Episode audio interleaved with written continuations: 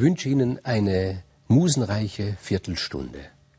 Hölderlin schreibt, nah ist und schwer zu fassen dieser Gott. Und damit hat er das Charisma des Dionysos beschrieben. Der Dionysos ist ein Ausnahmefall unter den Göttern. Er unterscheidet sich von allen, weil er einen ganz neuen Aspekt einbringt, den Aspekt des Rausches, des Taumels, der Ekstase, viel mehr als jeder andere. Und er ist auch dieser Gott, der am Schluss, am Ende, wenn das griechische Altertum untergeht, als einziger noch übrig bleiben wird. Allein schon die Geburt dieses Gottes ist etwas ganz Besonderes, etwas Unvergleichliches.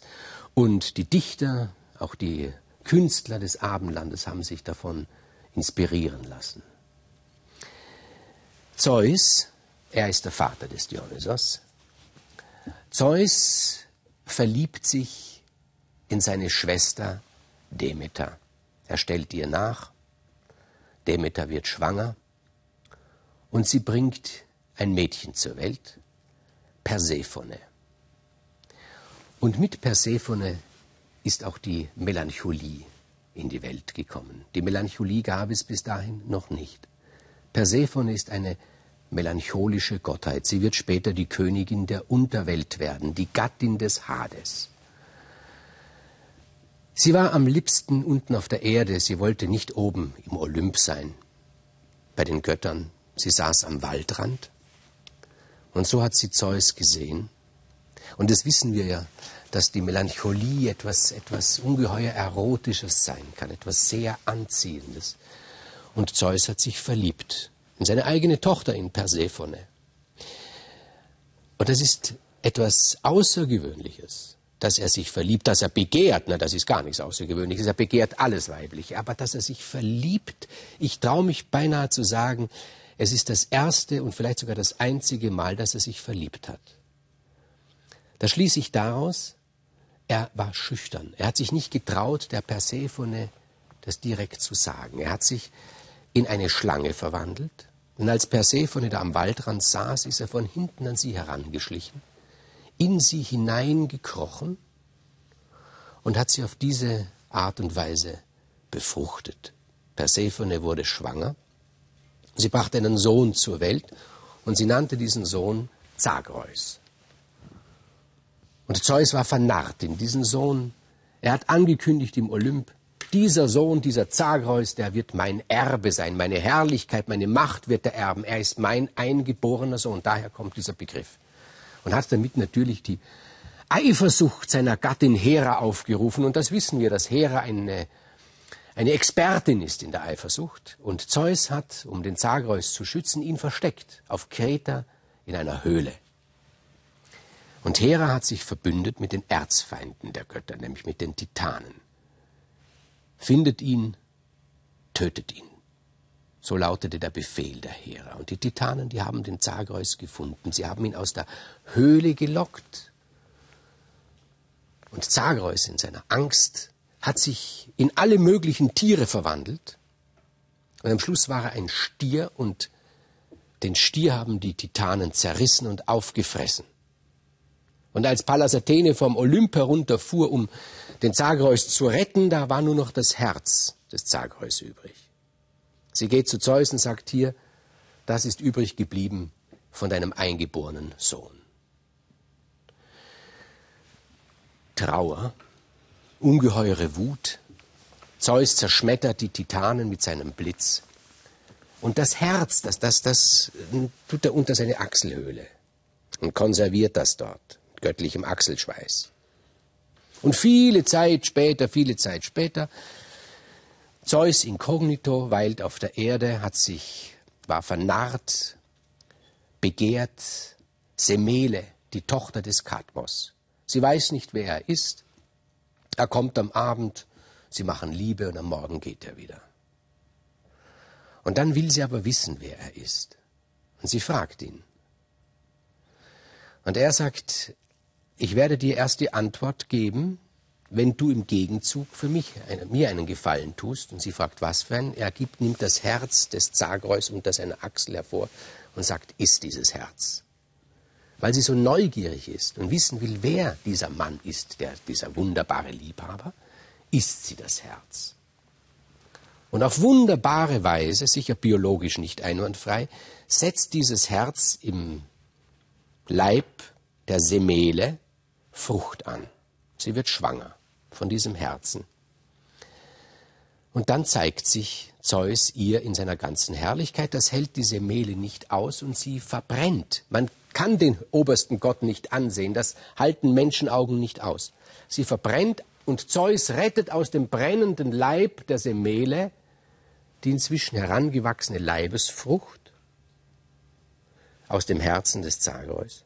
Und dann sagt er so, jetzt mache ich es alleine. Er schneidet sich den Oberschenkel auf und in die Wunde hinein legt er den Embryo, näht die Wunde wieder zu. Nach einer gewissen Zeit platzt die Wunde auf und heraus steigt ein neuer Gott, geworden aus dem Herz des Zagreus, wie die Volksetymologie, nicht ganz exakt, aber doch sehr reizvoll, sagt der zum zweiten Mal Geborene, nämlich Dionysos. Das ist die Geschichte, die komplizierte Geschichte der Geburt des Dionysos. Nun, seine Mutter, oder wie soll man sagen, seine, seine Leihmutter, Semele, die ist ja abgebrannt, die ist nicht mehr da. Und was geschieht dann mit dem Säugling? Die Schwester der Semele, Ino nimmt den jungen Dionysos zu sich. Ino ist verheiratet mit Atamas. Hat, sie hat mit Atamas zusammen zwei Kinder. Und Atamas selbst hat aus erster Ehe auch zwei Kinder mitgebracht, nämlich Helle und Phrixos. Und nun lebt diese Familie zusammen. Mit Dionysos, dem Jungen, sind das fünf Kinder, eine durchaus große Familie. Und es geht alles wunderbar. Es geht wunderbar, es geht gut. Ino ist eine liebende Mutter. Sie macht keinen Unterschied zwischen ihren eigenen Kindern, den Kindern des Atamas und dem Sohn ihrer Schwester Semele. Für alle ist sie die gleichgütige Mutter. Aber, und da kommt schon ein Charakterzug des Dionysos heraus als kleiner Knabe. Da der Dionysos, der duldet neben sich niemanden. Für ihn ist es unerträglich, die Liebe zu teilen. Und nun kommt seine furchtbarste Waffe zum Einsatz, nämlich der Wahnsinn. Der Wahnsinn, ihn pflanzt er in das Herz der Ino. Und eines Tages blickt die Ino auf die Kinder Helle und Phrixos aus der ersten Ehe ihres Mannes Atamas und sie denkt sich, die beiden kann ich nicht leiden. Ich will sie nicht mehr sehen. Ich will, dass sie wegkommen. Am liebsten wäre mir, sie sind tot.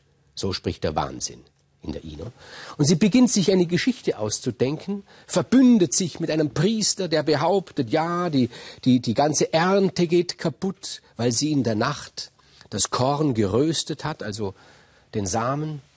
Und die Ernte geht kaputt, eine Hungersnot wird kommen, behauptet dieser Priester, bezahlt durch die Ino. Und man kann es nur aufhalten, wenn Helle und Phrixos hingerichtet werden durch ihren eigenen Vater. Atamas führt Helle und Phrixos auf den Berg, um sie dort zu töten. Dieses Bild, diese Geschichte erinnert uns natürlich an Abraham und Isaac. Und ähnlich wie bei Abraham und Isaac kommt dort auch auf dem Berg ein Widder, der die Sache für Helle und Phrixos noch einigermaßen erträglich macht, ein geflügelter goldener Widder, auf den springen Helle und Phrixos, die beiden Kinder, noch bevor der Vater sie töten kann, und der Widder fliegt mit ihnen davon. Helle klammert sich an ihren Bruder Phrixos, aber sie will dann doch hinunterschauen und sie fällt hinunter. Und noch heute heißt die Gegend, wo sie abgestürzt ist, der Hellespont. Phrixos fliegt weiter bis nach Kolchis. Der goldene Widder wird dort vom König Aietes geschlachtet und sein Fell wird das goldene Vlies sein. Aber das ist eine andere Geschichte, die ich ja schon bereits erzählt habe. Zwei sind also weg. Noch zwei Kinder sind da. Zwei hat der Dionysos vertrieben durch den Wahnsinn, den er in das Herz der Ino gepflanzt hat. Aber auch diese beiden, die da sind, sind ihm im Weg Und er verstärkt den Wahnsinn im Herzen der Ino. Und eines Tages blickt die Ino auf ihre eigenen Kinder und sie denkt sich, es ist eine Qual, mit diesen Kreaturen zu leben.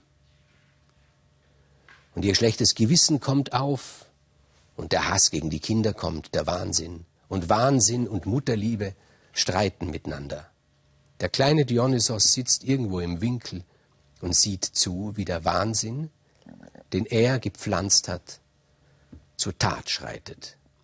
Eines Tages packt Ino ihre beiden Kinder und springt mit ihnen von der Klippe. Nun ist Ino weg, nun sind die anderen Kinder weg alle und Dionysos ist allein und Athamas will ihn nicht mehr haben. Da kommt Hermes und nimmt den kleinen Dionysos, der, der unter der Obhut seines Vaters Zeus steht, und er bringt ihn zu den Nymphen, damit sie ihn aufziehen. Ich frage mich, wie vom Olymp diese Geschichte, vom Olymp aus diese Geschichte beurteilt wurde. Da sehen die Götter, dass ein Gott heranwächst, der so ungewöhnlich ist, so unberechenbar ist, der nicht mit seiner Körperkraft oder mit seinem Willen oder, oder, oder, oder mit seiner Macht Einfluss ausübt, sondern mit etwas, das sie in dieser Art vorher nicht kannten, nämlich mit dem Wahnsinn. Über Dionysos wird gesagt, es sei nicht richtig, dass er den Wahnsinn in die Herzen hineinpflanzt, sondern man muss es anders sehen. Er fördert den Wahnsinn, der bereits im Herz ist. Er macht ihn sichtbar, der Welt sichtbar und dem Menschen selbst sichtbar. Und es wird gesagt, dass sich der Dionysos, dass Dionysos darauf vertrauen kann, dass in jedem Menschen dieser Wahnsinn ist. Und er zeigt ihn nur. Und die Anhänger des Gottes Dionysos sagen weiter, er zeigt diesen Wahnsinn, um den Menschen von diesem Wahnsinn zu erlösen. Und da sind wir jetzt an einem Schlüsselbegriff, der Erlöser.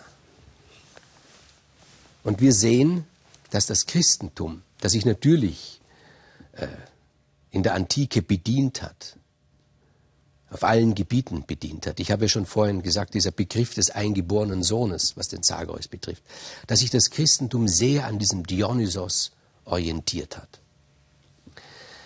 Der Dionysos, als er bei den Nymphen ist, macht eines Tages eine Entdeckung,